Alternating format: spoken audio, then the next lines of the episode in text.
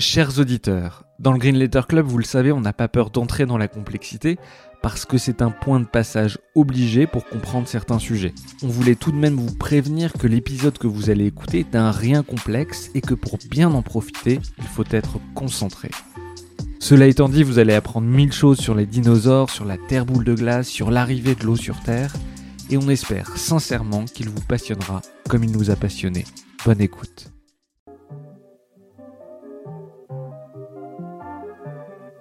Bienvenue dans le Green Letter Club, la chaîne qui décortique les grands sujets écologiques. Aujourd'hui, nous allons voyager à travers les climats passés de notre planète. Terre, boule de glace, volcanisme hyperactif ou période du Sahara vert. Au cours des derniers milliards d'années, jusqu'il y a quelques millénaires, la Terre a connu des climats très différents de ceux d'aujourd'hui, des périodes essentielles à comprendre pour anticiper les changements climatiques, d'où cette question, quels furent les climats de notre planète? Pour y répondre, nous recevons Gilles Ramstein, paléoclimatologue, directeur de recherche au commissariat à l'énergie atomique et aux énergies alternatives, spécialiste de la modélisation du climat au laboratoire des sciences du climat et de l'environnement et auteur notamment de Voyages à travers les climats de la Terre. Bonjour Gilles Ramstein. Bonjour. Vous êtes paléoclimatologue. Est-ce que vous pouvez nous, expliquer euh, votre parcours, ce que vous avez fait pour devenir paléoclimatologue et qu'est-ce qu'un paléoclimatologue? Quel est l'intérêt aussi d'étudier les climats du passé? Alors, sur mon parcours, je vais être assez rapide, mais c'est vraiment un parcours complètement euh, atypique. Moi, j'ai fait euh, de la physique et puis je me suis orienté vers la physique nucléaire et des particules et puis j'ai fait une thèse en physique des accélérateurs. Et puis j'ai passé ma thèse, et puis ensuite j'ai resté plusieurs années à faire de la physique des accélérateurs. Et mon travail, euh, c'était de regarder euh, la stabilité des faisceaux dans des machines futures. Et euh, au bout d'un moment, je me suis rendu compte que quand j'écrivais un article sur ça, bah, ça intéressait cinq personnes dans le monde, que peut-être trois iraient jusqu'au bout de l'article et que ça servirait peut-être à un ou deux. Et ça, ça me minait un peu quand même. Bien que la physique soit très belle, ça me minait quand même l'utilité de mon travail ça me minait et il s'est trouvé tout à fait par hasard. À l'époque, je travaillais dans un groupe où il y avait Étienne Klein, qui est devenu très connu par la suite, qui m'a fait rencontrer Jean Jouzel. Et c'était à l'époque où euh, l'organisme dans lequel je travaille, le CEA, en recherche fondamentale, euh, voulait faire un groupe de modélisation sur le climat. Et en 92, j'ai pu changer. Et j'ai donc rencontré des gens comme Jean Jouzel qui, en fait, étaient intéressés euh, de, de, développer des modèles paléoclimatiques, c'est-à-dire qu'ils soient capables de restituer des changements climatiques passés pour comprendre l'histoire de la Terre. Et c'est comme ça que, au lieu de travailler sur des calculateurs et des calculs qui sont basés sur euh, des équations euh, de Newton, hein, de, champs électriques et tout ça, je me suis mis à travailler sur des, des, équations de type qu'on appelle dans notre jargon Navier-Stokes, qui sont en fait des calculs de mécanique des fluides pour comprendre comment euh, l'énergie était transportée par les deux fluides caloporteurs qu'on a sur Terre, l'atmosphère et l'océan. Voilà. Et alors, qu'est-ce que c'est que la paléoclimatologie? La paléoclimatologie, c'est vraiment, ça a répondu beaucoup à mon besoin de discuter avec des gens, parce que la paléoclimatologie, c'est vraiment une très grande communauté. Alors, il y a les modélisateurs comme moi, qui sont finalement un petit nombre, mais il y a beaucoup de gens qui vont sur le terrain, à la fois sur le continent, dans les océans, sur les calottes de glace, et qui font des forages ou qui trouvent un certain nombre d'indicateurs climatiques qui leur permettent de restituer les caractéristiques climatiques d'une époque. Et nous, les modélisateurs, on essaie de comprendre comment on en arrive là, quels sont les scénarios pour lesquels le climat sur Terre a changé, et toute notre activité, euh, c'est en fait c'est un va-et-vient très important entre les géologues qui nous donnent la distribution des continents, et puis euh, toute une hiérarchie de gens comme les palénologues qui nous donnent des spectres polymiques à partir desquels on sait restituer des températures et éventuellement des précipitations mais toute une faune de gens qui travaillent sur les stalactites, les stalagmites. Enfin, il y a vraiment énormément d'indicateurs différents en domaine continental.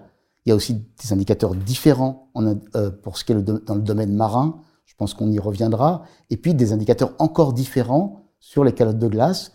Donc c'est vraiment un aller-retour constant, la paléoclimatologie, la simulation, entre des gens qui nous donnent des forçages, qui nous disent comment la Terre a évolué du point de vue géologique, nous, on, fait des simulations climatiques et on va valider nos trouvailles en quelque sorte, ce qu'on trouve en termes de température, de précipitation. On va valider ça en, discutant avec des gens des données. ce qui est un énorme avantage par rapport aux gens qui travaillent sur les climats du futur. Parce que pour les climats du futur, on n'a que des projections. On ne peut pas valider les projections. On peut valider les climats actuels par rapport aux simulations qu'on fait. Et la seule façon de, vraiment valider des, des simulations d'un climat qui change, c'est de se tourner vers le passé. Quels sont les éléments qui, à travers les millions d'années, la Terre a 4,6 milliards d'années, peuvent faire varier le climat? On parle du volcanisme, de la tectonique des plaques, du soleil, du CO2, de l'effet albédo. Quels sont vraiment les éléments qui ont fait dans l'histoire varier les climats de la Terre? Alors en fait, comme vous l'avez dit, la Terre est ancienne, elle a 4,6 milliards d'années. Et euh, la chose la plus importante, je dirais, qui, va déterminer beaucoup de choses, c'est la distribution des continents par rapport aux océans. Donc le visage de la Terre, comment euh, euh, ce visage évolue. Alors il se trouve de ce point de vue-là qu'on est la seule planète sur laquelle il y a de la vie et on connaît très très bien notre planète. Et sur notre planète, il y a quelque chose qui est vraiment fondamental, c'est la tectonique des plaques, c'est-à-dire que le fait que les continents vont se déplacer, les océans vont se transformer. Et ça, ça va forcément beaucoup modifier à la fois la circulation atmosphérique et la circulation océanique. Donc ça, ça se joue à, des échelles de temps de l'ordre de dizaines de millions d'années. Après, les échelles de temps encore plus grandes, ça existe. C'est le fait que le Soleil, 99% de l'énergie qui arrive sur Terre vient du Soleil. Le Soleil, lui aussi, il a une histoire. Donc il s'est allumé il y a 4,6 milliards d'années. Et comme notre Soleil est tout à fait ordinaire, on sait très bien quelle est l'évolution solaire. Et pour faire les choses de façon simple, mais c'est vrai que dans un premier temps, le Soleil a une histoire simple, et cette histoire, c'est que sa luminosité augmente de 7% par milliard d'années. Et donc, euh, ça, c'est vraiment le premier facteur de changement à l'échelle du milliard d'années. Le deuxième euh, facteur important, je vous l'ai dit, c'est la tectonique. Donc ça, c'est plutôt à l'échelle de millions d'années. Et à l'échelle de dizaines de milliers d'années, alors là, on va rentrer dans ce qu'on appelle les paramètres orbitaux, c'est-à-dire que la, quantité de lumière, d'énergie solaire qui arrive sur la Terre, elle n'est pas toujours rigoureusement la même. Pourquoi? Parce que la Terre, elle effectue sa rotation hein, sur, euh, sur, sur, 360 degrés, sur une ellipse, dans le plan qu'on appelle le plan de l'écliptique, et, cette variation, cette, n'est pas circulaire, elle est elliptique, et il y a un coefficient pour ça, qui, montre que, cette trajectoire est plus ou moins allongée ou plus ou moins circulaire, qu'on appelle l'excentricité. Ensuite, il y a un autre paramètre orbital qui est important, qu'on appelle l'obliquité, qui est en fait l'angle qu'il y a entre l'axe d'épaule et le plan de l'écliptique. En fait, la Terre, elle, fait son, elle fait son, son tour euh, annuel en étant un peu penchée. Donc ça, c'est un deuxième élément très important. S'il si, n'y avait pas cet élément, si vous voulez, si la Terre était était orthogonale au plan de l'écliptique et qu'elle circulait comme ça, il n'y aurait pas de saison sur Terre. Donc c'est très important. Et un troisième paramètre qui, qui joue, c'est la précession des équinoxes, c'est-à-dire en fait que les saisons vont pas être toujours de la même longueur. Donc ces trois paramètres varient dans le temps, et du coup, l'énergie que reçoit la Terre varie dans le temps, et ces variations, on en parlera sûrement, les variations qui sont très bien connues euh, et qu'on peut calculer, sur jusqu'à peu près 60 millions d'années. On peut calculer ces variations d'insolation. Après, ça devient chaotique, donc c'est plus accessible par le calcul. Mais en tout cas, sur le dernier million d'années, eh bien, ces variations ont conduit à des périodes glaciaires et interglaciaires sur lesquelles on reviendra. Donc, les, les trois grandes échelles de temps, je les répète, c'est le milliard d'années qui est associé à l'augmentation de luminosité du Soleil, c'est la dizaine de millions d'années qui est associée à la tectonique des plaques, c'est le la, dizaine à la centaine de milliers d'années qui est associée aux paramètres orbitaux. Et en fait, il y a une variation qui est encore plus fulgurante, qui est celle de l'Anthropocène, où l'homme lui-même, en ne serait-ce que 200 ans, donc c'est vraiment beaucoup, beaucoup, beaucoup plus rapide que tout ce dont je vous ai parlé, en seulement 200 ans, est capable de changer euh, le contenu de son atmosphère.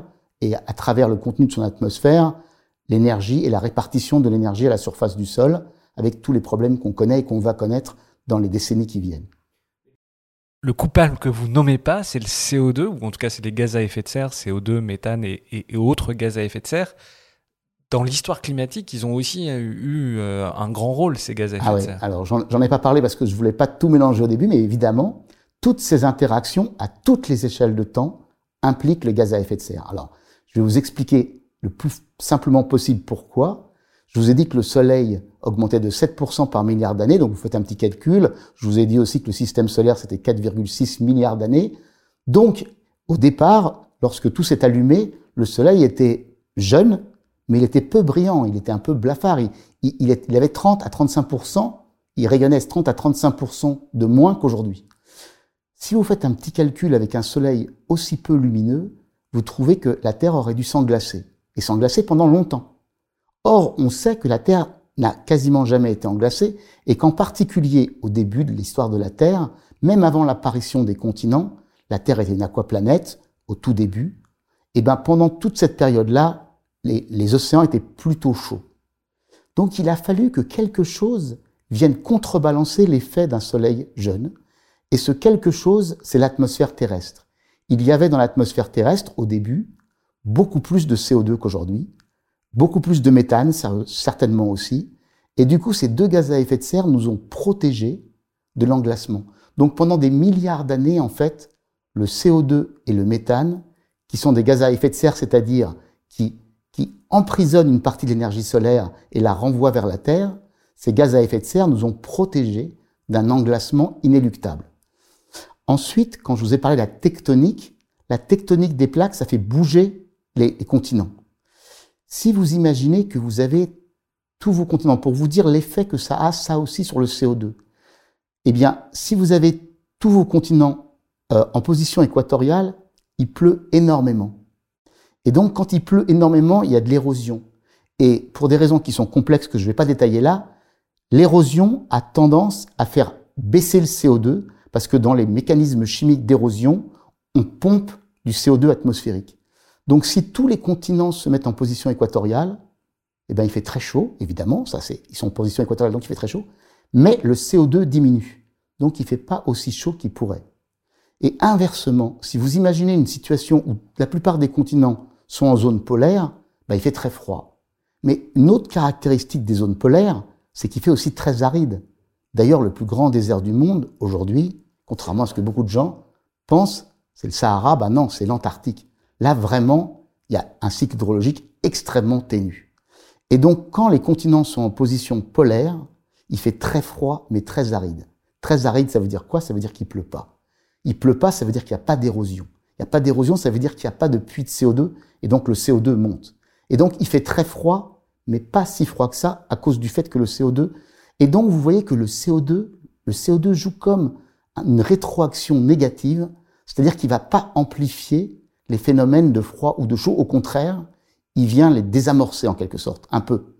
Et donc ça, à ces échelles de dizaines de millions d'années, le CO2 joue comme un, élément très important parce qu'il va empêcher le climat de partir en vrille.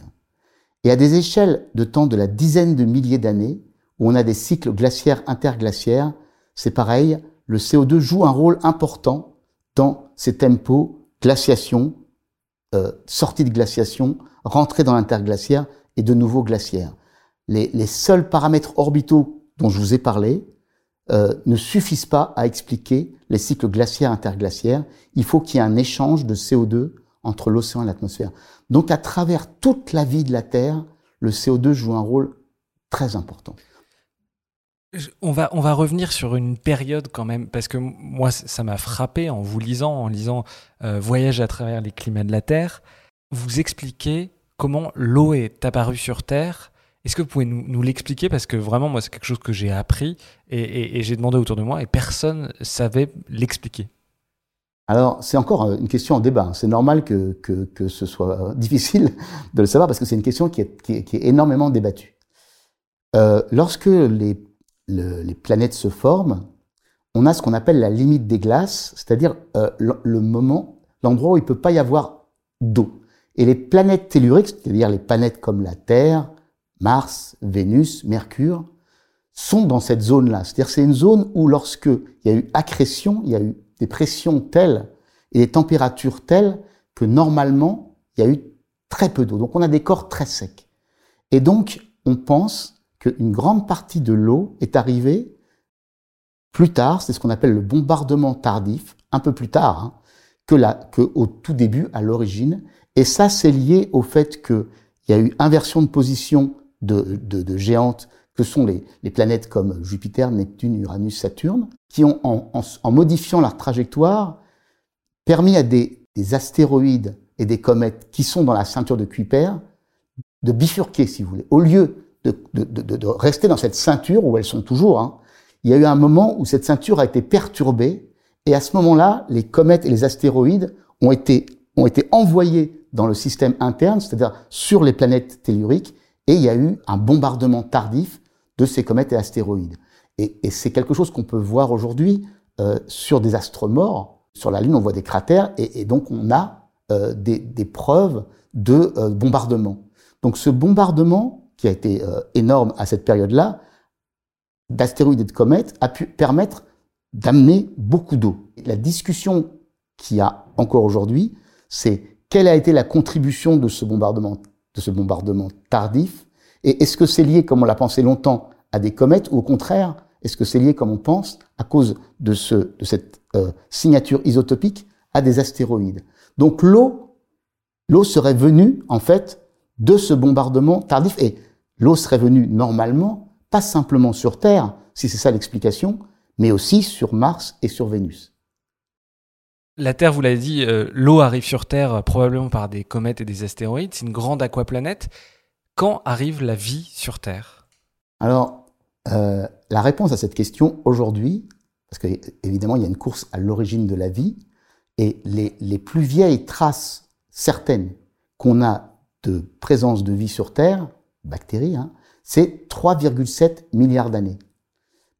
Peut-être que c'est encore plus vieux. Pour l'instant, en tout cas, on remonte jusqu'à 3,7 milliards d'années sur une Terre qui a, comme on l'a dit, 4,6 milliards d'années.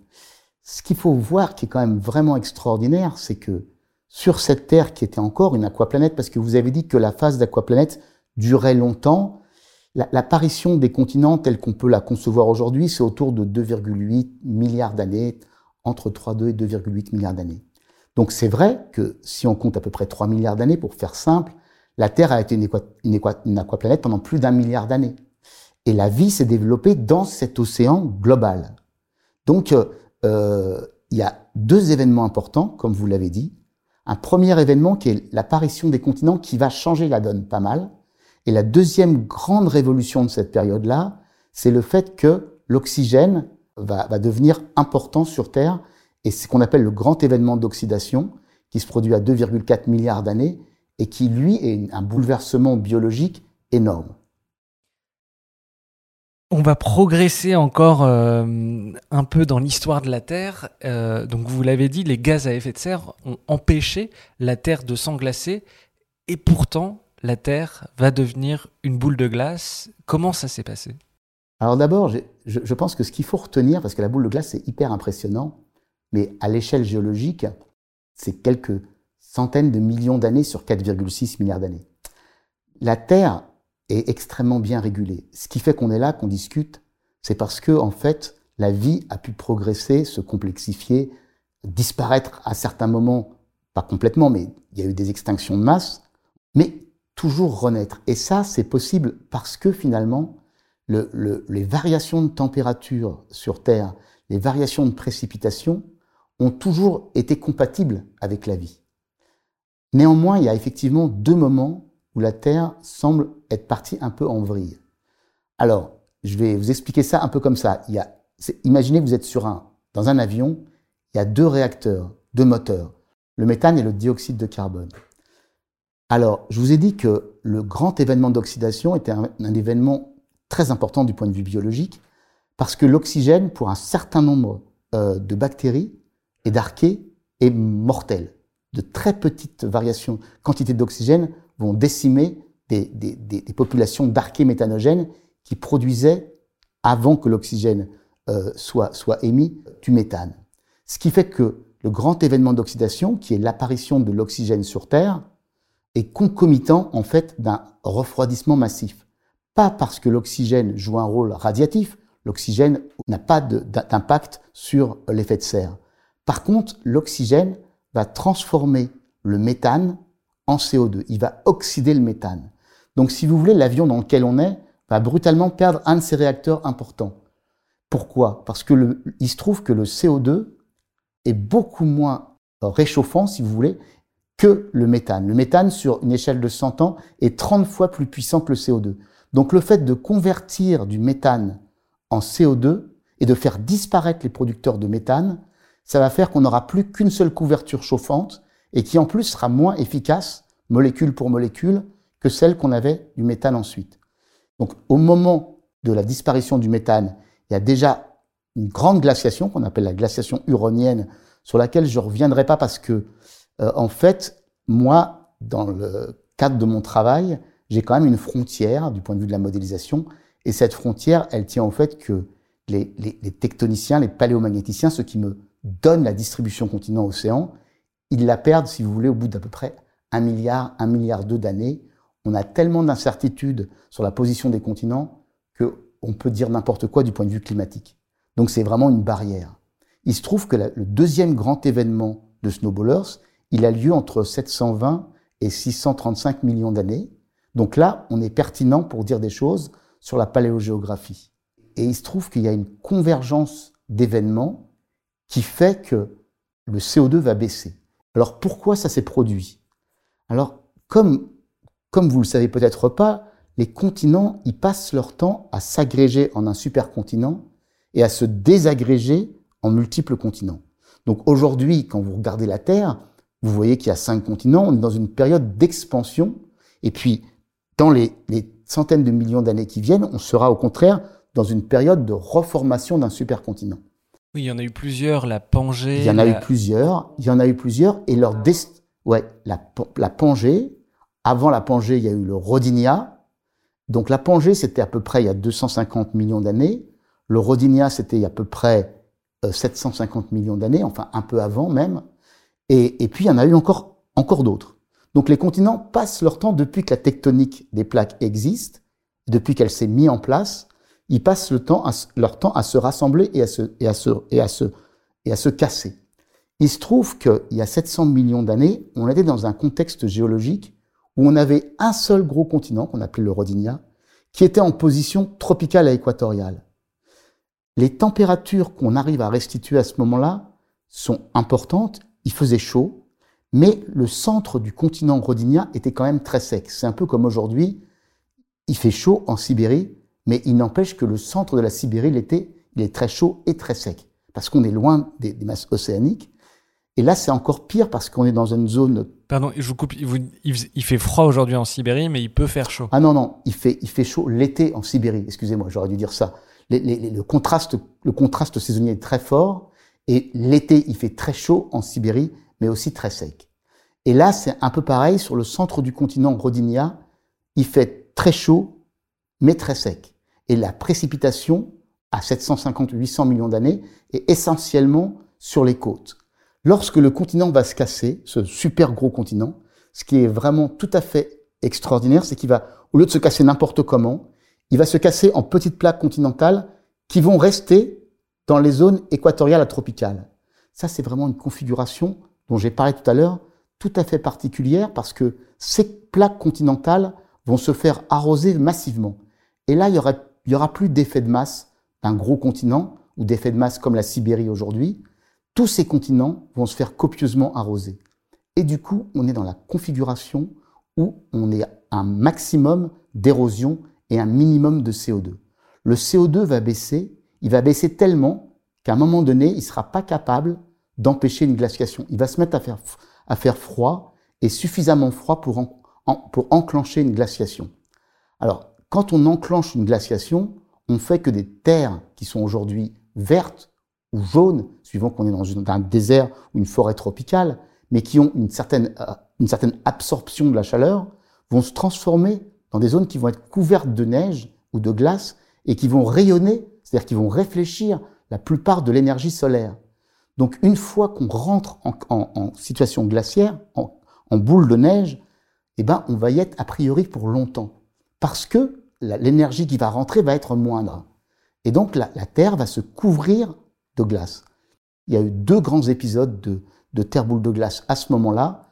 Un premier qui est très long, qui dure de 720 millions d'années à peu près 650 millions d'années, 650 millions d'années à peu près, et un deuxième qui est très court, qui dure de 645 à 635 millions d'années.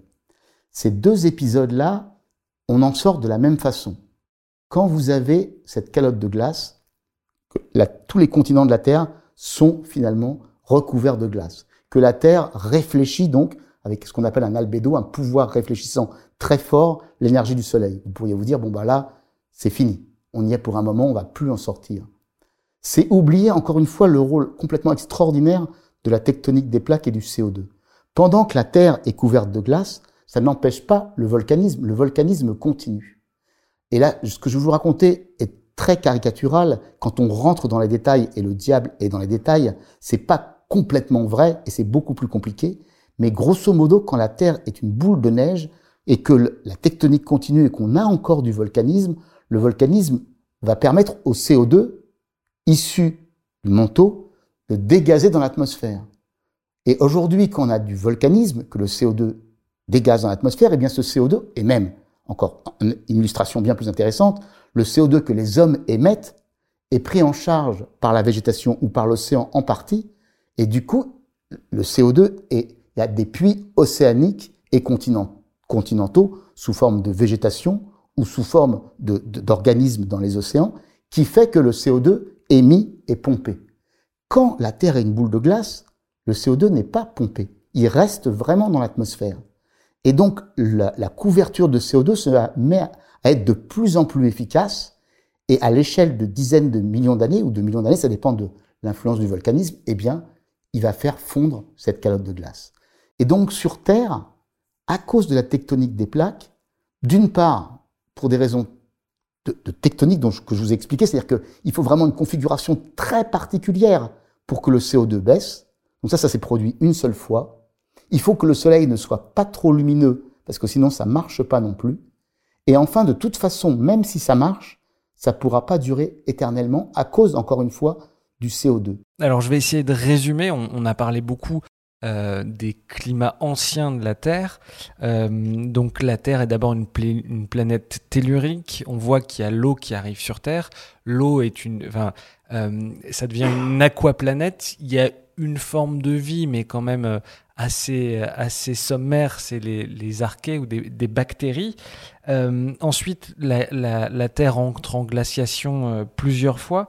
Et là, on arrive à un moment qui s'appelle le phanérozoïque. Phanérozoïque, ça veut dire la vie apparente. Il y a un moment à partir de donc dans une période assez récente, environ 500 millions d'années, où là, il y a une explosion de la vie. Est-ce que vous pouvez nous raconter cette explosion de la vie? Comment euh, la vie émerge sur Terre vraiment et, se développe? Alors ça, c'est une question extrêmement compliquée, surtout pour un climatologue qui n'est pas biologiste. Mais ce qui est important de comprendre, et votre résumé le fait comprendre, c'est que, en fait, pendant des centaines de millions d'années, des milliards d'années, la vie, la vie frustre, comme vous avez dit, mais la vie s'est quand même développée dans les océans. Et contrairement à l'idée qu'on peut se faire, quand on est aujourd'hui euh, un honnête homme qui se balade sur Terre, qui regarde, qui s'intéresse au climat, on peut avoir l'impression, d'une part, que les calottes ont toujours existé, ce qui est complètement faux. Euh, les calottes de glace qu'on a aujourd'hui euh, sont de daté de 34 millions d'années pour l'Antarctique et de 2,7 millions d'années pour le Groenland, donc sont relativement jeunes. Et comme je vous l'ai dit, la plupart du temps sur Terre, il n'y avait pas de calottes de glace. Les conditions pour qu'il y ait des calottes de glace n'étaient pas réunies et elles ne le sont pas la plupart du temps. Mais la vie sur Terre, sur Terre au point de vue continental, elle ne se développe que dans un étage qu'on appelle le Dévonien, c'est-à-dire il y a à peu près 350 millions d'années seulement. Alors le phanérozoïque là-dedans, pourquoi on parle du phanérozoïque? On parle du phanérozoïque parce que finalement, tout ce dont on dispose nous, ce sont un, registre fossile, c'est-à-dire la possibilité d'imprimer des choses. Et l'impression de la vie, telle qu'on la connaît aujourd'hui, elle date d'il y a à peu près 540 millions d'années. C'est ce qu'on appelle l'explosion cambrienne. Et vous voyez des organismes calcifiants donc c'est important ça, c'est-à-dire des organismes qu'on peut retrouver, dont on a les empreintes, les fossiles aujourd'hui. Cette explosion cambrienne, le fait que tout à coup, à l'échelle géologique, on a l'impression d'un fourmillement de vie, il faut s'en méfier pour deux raisons. D'une part, parce que vous avez euh, un certain nombre de corps euh, euh, mous avant qui ne bougent pas, hein, qui sont pas aptes à bouger. Et ça, la mobilité, ça a sans doute un rôle très important dans, la, structuration euh, de la biologie. Et le fait que les espèces finissent, qui au début étaient sans doute relativement tranquilles parce qu'elles ne bougeaient pas, quand elles ont commencé à bouger, elles ont commencé à vouloir se taper dessus. Et donc, on a, on a des mécanismes de proie prédateurs qui vont être très importants, à la fois la mobilité et ces dispositifs de proie prédateurs, pour obliger, d'une certaine façon, l'évolution à donner, euh, à, se multiplier. Et donc, effectivement, à l'explosion, euh, ce qu'on appelle l'explosion cambrienne, le phanérozoïque, c'est la période où on commence à avoir énormément de, de, d'empreintes biologiques qui nous permettent de restituer avec la biologie, plus avec des, des, des, des, marqueurs géologiques, sédimentaires ou isotopiques, mais avec vraiment la vie, et donc de pouvoir lier cette vie qu'on voit. Je rappelle que cette vie, elle est encore dans les océans, hein, à 540 millions d'années. Faut pas s'imaginer la prolifération continentale. La, vie va se développer sur les continents bien plus tard, et ça va d'abord être des petites plantes très peu enracinées au bord des rivières. Il va falloir attendre un certain temps pour que la nature produise des organismes plus complexes comme des grandes fougères, et puis finalement les premiers arbres et les premières forêts. Tout ça se fait seulement au, au Dévonien, à peu près entre 350 et 300 millions d'années. Alors, la vie sur Terre, à partir de ce moment-là, va se développer. On va pas rentrer dans les détails. Euh, euh, elle, va beaucoup se développer. Et puis, il va y avoir des grandes extinctions. Il y en a une vingtaine, dont, cinq euh, majeures. Il y en a une qui nous intéresse plus particulièrement, c'est celle de l'extinction des dinosaures. Euh, Est-ce que vous pouvez nous expliquer ce qu'on sait aujourd'hui sur l'extinction des dinosaures? On a entendu une météorite ou le volcanisme. Est-ce qu'on on sait vraiment ce qui s'est passé sur l'extinction des dinosaures? Alors, déjà, les dinosaures, ils apparaissent il y a 250 millions d'années. Ils deviennent vraiment dominants il y a à peu près 210 millions d'années. Et ils disparaissent, enfin, à part les oiseaux, hein, qui, sont, qui sont toujours là, il y a 65 millions d'années. Donc, pourquoi il y a cette euh, extinction massive il y a 65 millions d'années? Donc ça, ça a été une discussion. Euh, moi, je suis climatologue, donc j'ai pas directement du tout participé à ces discussions, mais il y a eu des controverses très dures sur euh, les causes euh, de, cette, de cette extinction. Alors d'abord, euh, quand on est climatologue, on a un petit biais, c'est qu'on sait qu'il n'y a jamais tellement, pour des grandes extinctions, une seule cause, et c'est souvent la convergence de différentes causes et de différents contextes géologiques qui vont conduire à des extinctions. Donc, pour l'extinction Crétacé-Tertiaire, qui est la, la, plus récente, donc aussi la mieux connue, euh, une des hypothèses était le fait qu'on ait des trappes, et ça, des trappes, c'est des méga explosions volcaniques qui couvrent une énorme quantité de territoire et de surface de basalte, c'est-à-dire de, lave. Alors, les trappes qui se sont produites au moment de l'explosion Crétacé-Tertiaire s'appellent les trappes du Décan, parce qu'elles ont eu lieu en Inde et qu'elles ont couvert une grande partie du continent asiatique de l'époque de, de lave.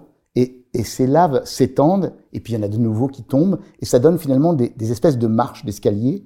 Et donc, euh, dans, je crois que c'est en suédois, trappe, ça veut donc dire marche.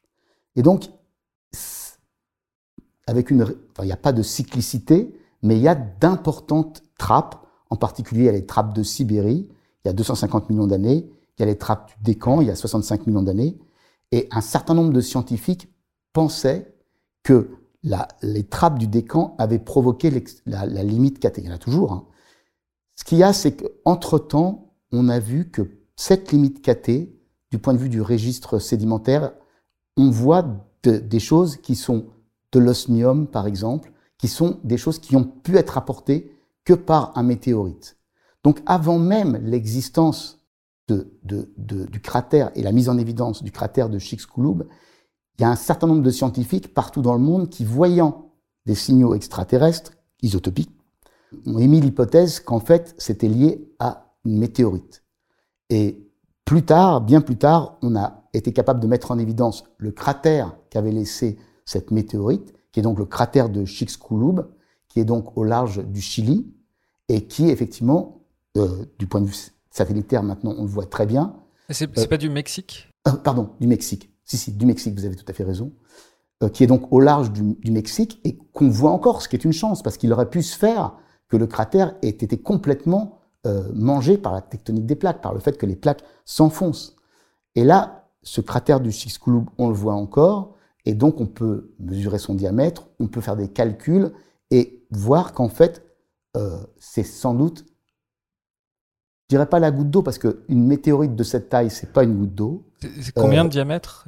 Euh, C'est plusieurs kilomètres, hein, donc c'est pas c'est pas énorme à l'échelle de la Terre, mais c'est quand même important, très important, et ça provoque des, des, variations chimiques de l'atmosphère, en particulier des feux qui sont extrêmement importants, une élévation du niveau de température qui sont très importantes, dans un contexte où il y a déjà des trappes euh, au décan, tout ça fait que c'est effectivement la fin des dinosaures.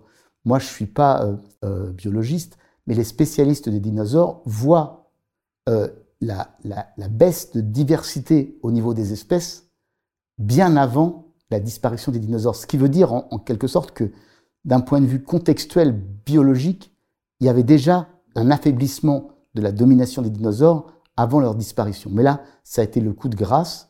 Et, donc, après 65 millions d'années, à part les oiseaux, il n'y a plus de dinosaures, ce qui fait que la place est laissée libre et qu'on va assister à l'émergence d'une nouvelle espèce dominante qui va devenir, donc, qui sont les mammifères et dont on est une espèce parmi d'autres. Euh, on va avancer encore et là on va aller à l'époque, quasiment l'époque actuelle. Euh, une époque qui s'appelle le, paroxysme glaciaire, le maxima glaciaire. À quoi ressemblait la Terre il y a 20 000 ans? 20 000 ans, c'est vraiment à l'échelle de la Terre, on a dit 4,6 milliards d'années, c'est vraiment très proche. À quoi ressemblait la Terre à cette époque-là?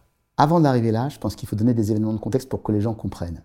Bon, déjà, je vous ai dit que plus on s'approchait de l'actuel, plus on avait de données, plus on était sûr de notre coup du point de vue.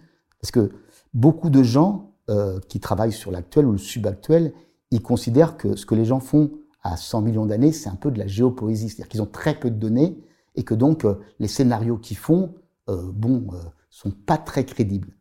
Alors, à mon avis, c'est relativement faux parce que les, changements climatiques sont tellement gros sur ces périodes de temps qu'on regarde que euh, ça, compense largement le fait qu'il y ait moins de données. Mais sur le dernier million d'années, on a énormément de données. Et on sait que, en fait, les paramètres orbitaux dont je vous ai parlé, tout à l'heure, vont générer des, des cycles glaciaires interglaciaires. Alors c'est quoi ces cycles? C'est le fait que tous les 100 000 ans, pour parler de la période la plus récente, du dernier million d'années, tous les 100 000 ans, l'énergie qu'on reçoit au sommet de l'atmosphère, dans les hautes latitudes de l'hémisphère nord, baisse. Quelles conséquences ça a? Eh bien ça a que la neige qui tombe l'hiver, encore une fois, au lieu de disparaître l'été, elle va pouvoir se maintenir. Et ça va provoquer des énormes euh, glaciations qu'on appelle les cycles glaciaires. Alors c'est quoi ces énormes glaciations? Et j'arrive à votre question. C'est le fait que d'énormes calottes de glace se constituent à la fois sur l'Amérique du Nord et le Canada et sur l'Europe du Nord.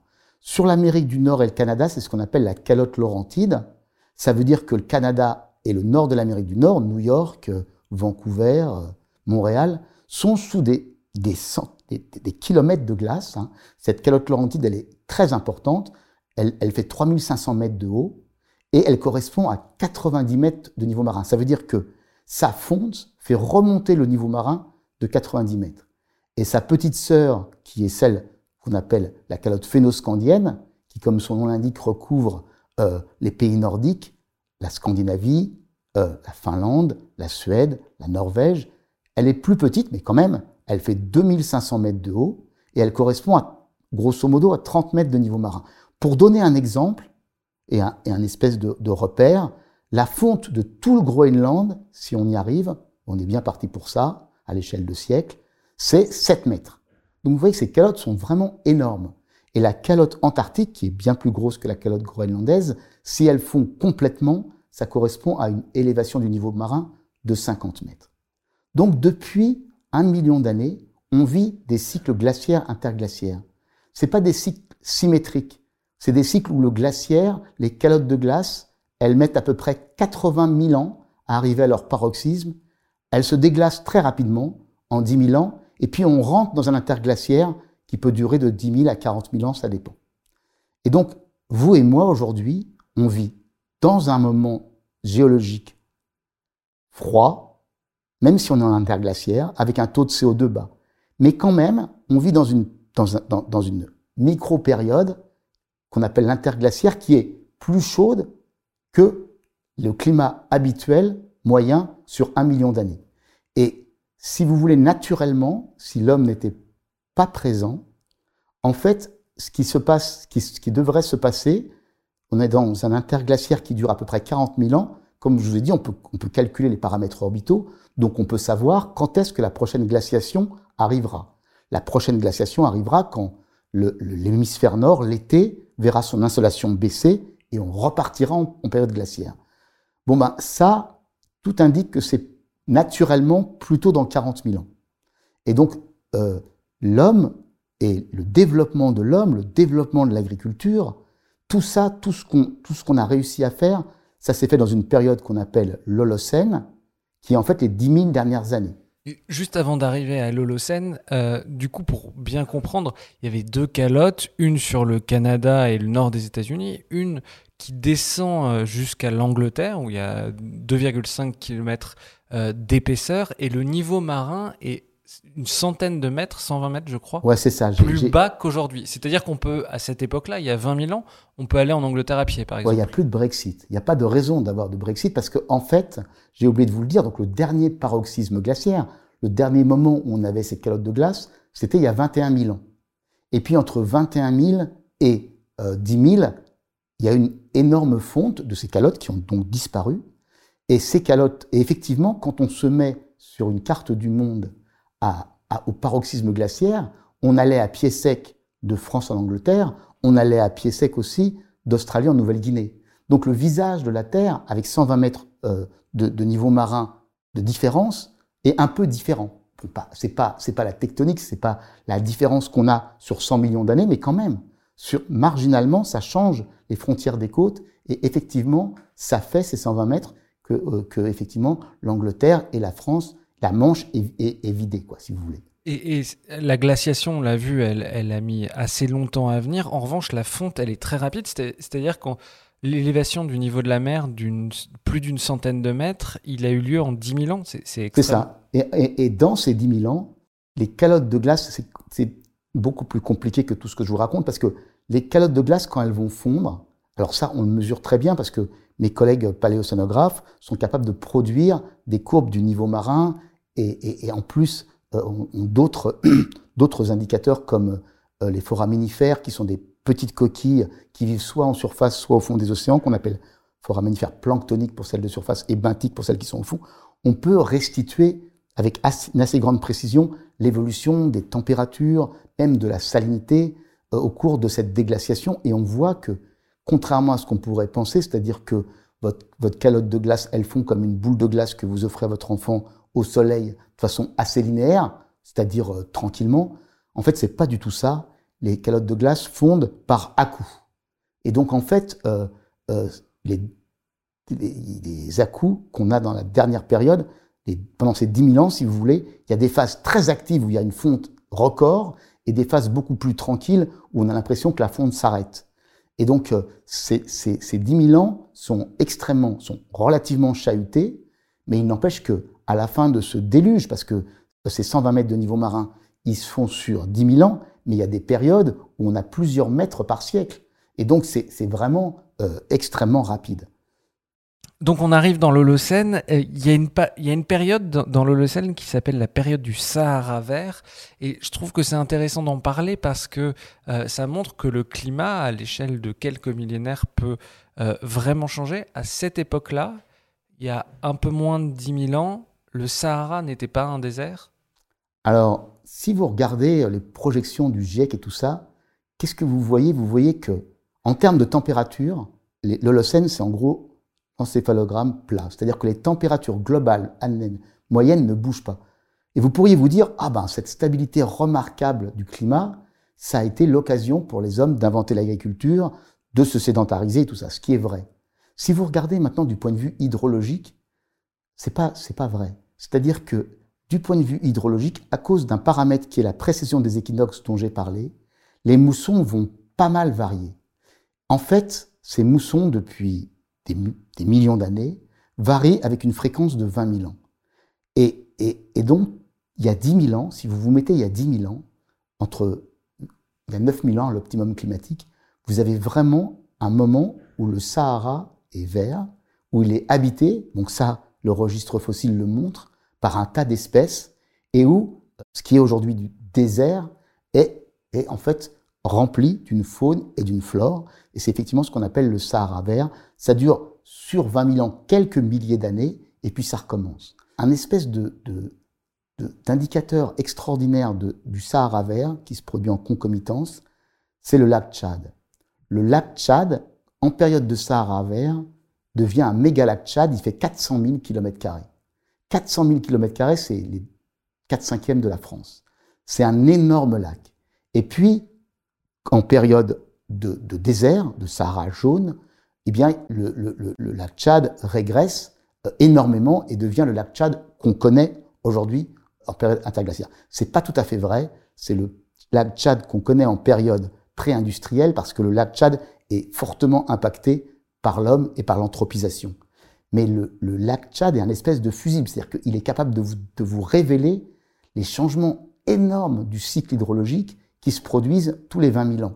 Donc il y a effectivement 10 000 ans, euh, le Sahara était vert, il y avait un, lac Tchad important, mais il y a 30 000 ans c'était pareil, et en fait, il y a 3 millions d'années c'était pareil, et c'est pour ça qu'on trouve Abel, l'Australopithèque, qui a été découvert près du lac Tchad, parce qu'à cette époque-là, le lac Tchad était très, très étendu, et, et, et, au bord du lac Tchad, contrairement aujourd'hui, on avait des forêts, et, c'est pareil, il y a 7 millions d'années, lorsque Toumaï est retrouvé au bord du lac Tchad, ça correspond à une période où climatiquement et hydrologiquement, il y avait la possibilité, évidemment, de s'installer et de vivre autour du lac Tchad.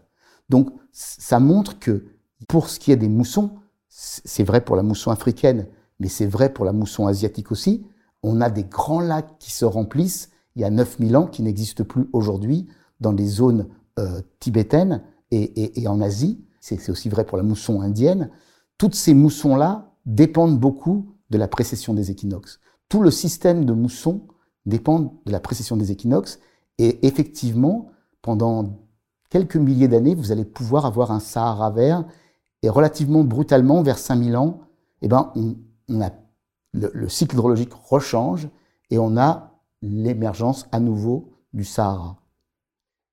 Alors, il y a quand même deux dernières questions. Euh, une sur le déluge.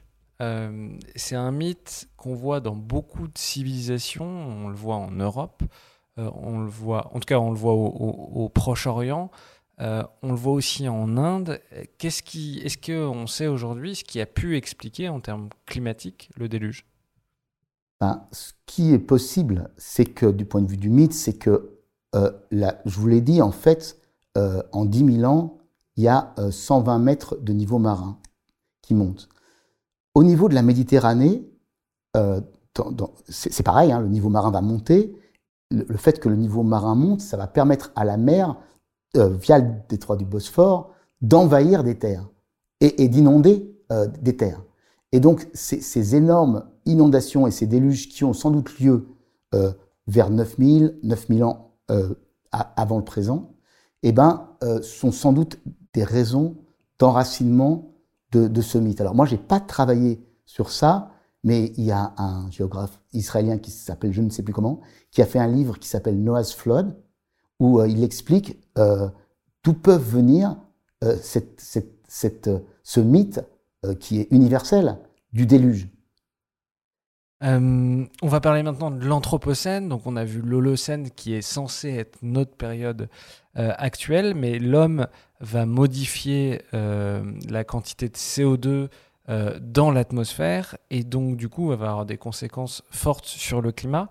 Euh, si on regarde aujourd'hui la la calotte groenlandaise est en train de fondre, il y a une déstabilisation aussi de la calotte antarctique.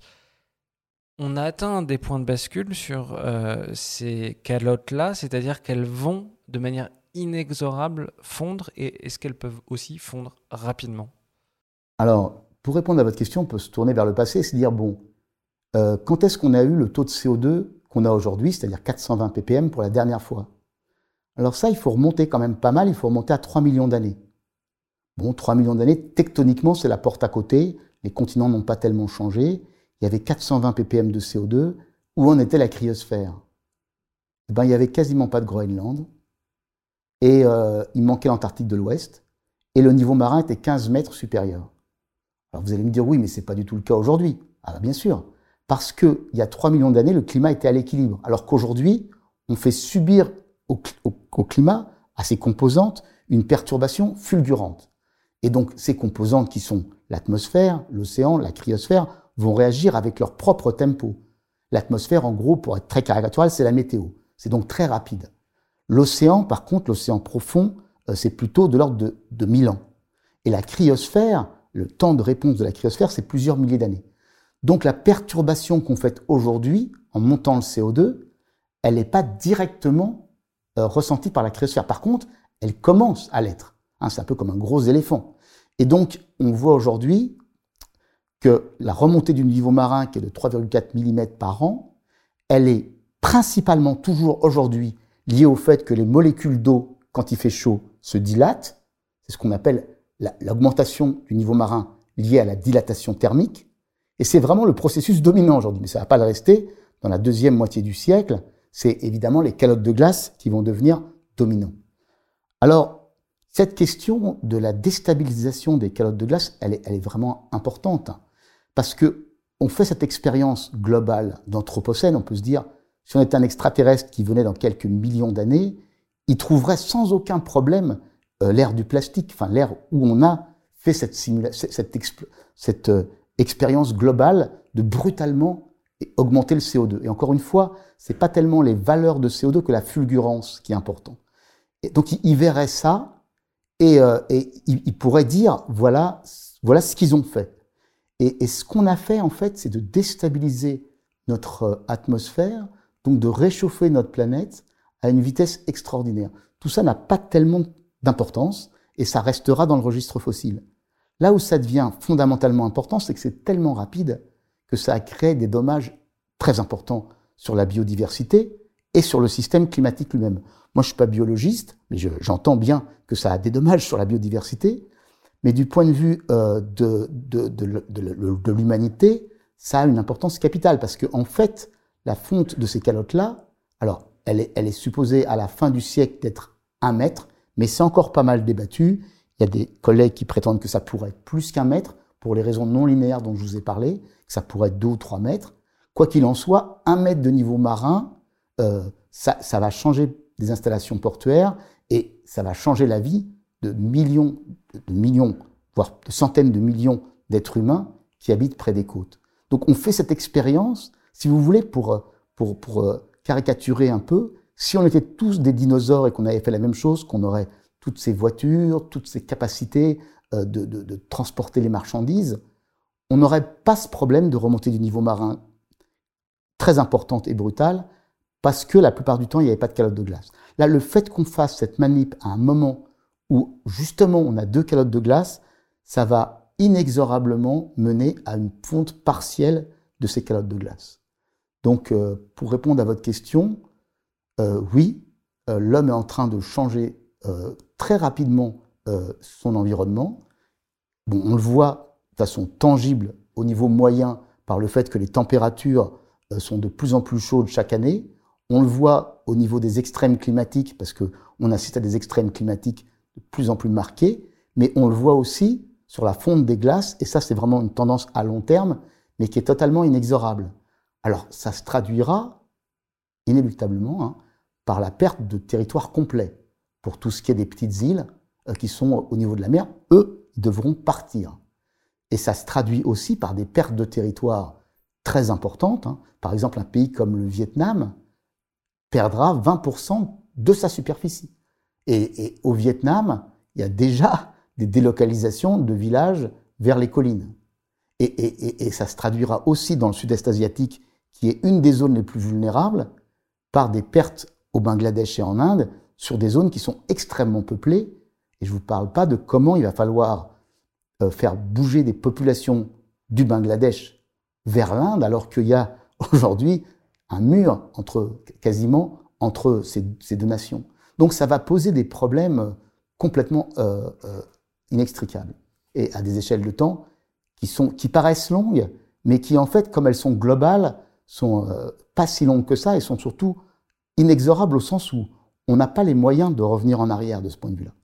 Dernière question. vous, en tant que climatologue, avec cette période d'anthropocène, Qu'est-ce qui vous inquiète le plus? Il y a tout un tas de phénomènes qui pourraient faire que le système Terre s'emballe. Quels sont les phénomènes qui vraiment vous inquiètent Et à quel point, êtes-vous inquiet pour euh, l'avenir de la vie sur Terre? Ah bah L'inquiétude, je pense que l'inquiétude, elle existe depuis, depuis au moins 30 ans, voire 50 ans, parce que ça fait à peu près 50 ans que les... Donc on est en 2220, donc ça fait à peu près 50 ans, dès la fin des années 70, qu'il y a eu des alertes par des climatologues. Ces alertes se sont transformées parce que on a eu des rapports du GIEC de plus en plus précis, et donc l'inquiétude des scientifiques, elle est là depuis longtemps. Donc, euh, qu'est-ce qui peut inquiéter? Ben, Ce qui peut inquiéter, c'est le fait que si on nous avait pris au sérieux du point de vue politique, il y a une trentaine d'années, on aurait aujourd'hui moins de problèmes à s'adapter. Plus le temps passe, plus l'adaptation va devoir être brutale. Donc ça, c'est extrêmement inquiétant. Parce qu'évidemment, euh, euh, j'ai souvent l'occasion de dire ça, c'est-à-dire que quand vous découvrez que la Terre, c'est pas euh, le Soleil qui, tourne autour de la Terre, mais la Terre qui tourne autour du Soleil, bon, vous pouvez être brûlé pour ça, c'était le cas de Giordano Bruno. Mais en gros, cette nouvelle, elle n'a a pas de caractère d'urgence. L'aspect très, très caractéristique du changement climatique, c'est qu'il y a derrière une horloge et un caractère d'urgence et comme je l'ai dit un peu précédemment, euh, on a mis en, place des processus inéluctables qui vont nous poser des problèmes. Et donc cette inquiétude, elle, est, elle est essentiellement dans la traduction politique, c'est-à-dire dans le changement de trajectoire énergétique qu'on va devoir prendre. Et ça, ça va être d'autant plus douloureux que euh, on le fait tardivement. Et donc, euh, il y, a beaucoup de raisons d'être inquiet. Alors après, l'inquiétude sur la vie en général. Moi, je suis très inquiet sur l'humanité, sur l'environnement de l'humanité, la biodiversité. Sur la vie, euh, là, on peut discuter parce que sur la vie à l'échelle géologique, la vie euh, sans homme, ça, a existé pendant 4,6 milliards d'années, ça existera sans doute après aussi. Donc l'inquiétude sur la vie, elle, est, moins grande que l'inquiétude aujourd'hui sur l'humanité et son environnement. Et, ça, ça nécessite une révolution copernicienne, c'est le cas de le dire, où on va changer nos modes de vie. Et si on ne le fait pas, on sera, on sera extrêmement, on sera extrêmement mal. Et, si vous voulez, une inquiétude encore plus grande, c'est que euh, c'est une, inquiétude qui est liée aux inégalités sociales. C'est-à-dire que tout ce qu'on fait, tout ce qu'on a fait, toute notre expérience de riche, elle va impacter l'ensemble de l'humanité. Et les plus vulnérables là-dedans sont les plus pauvres. Ce qui fait que ce type de développement, inéluctablement, met en péril une partie de la population de l'humanité, qui est la population la plus vulnérable. Et comment on va la protéger?